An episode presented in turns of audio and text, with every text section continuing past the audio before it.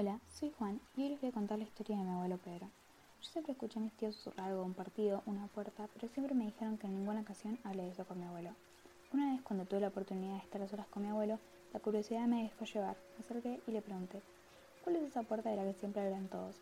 Él se quedó unos segundos callado, parecía como si yo hubiese nombrado la muerte de alguien, pero después me dijo, la puerta 12, y justo mis papás me llamaron para irme.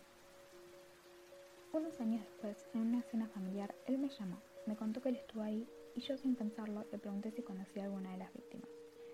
Se produjo el mismo silencio que la última vez que hablé con él.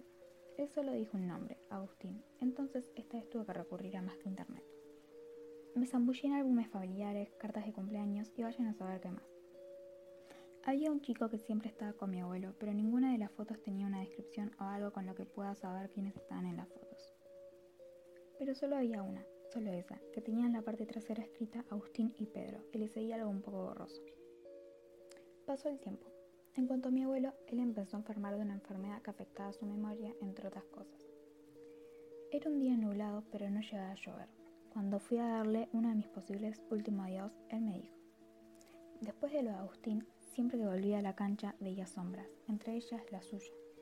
Mis papás me apuraron como siempre porque conocían mi curiosidad y no querían que mi abuelo sufra más y menos que recordar esos acontecimientos. Mis padres siempre me aclararon que lo que sea que mi abuelo me haya dicho esa vez era falso, que ella estaba muy enfermo.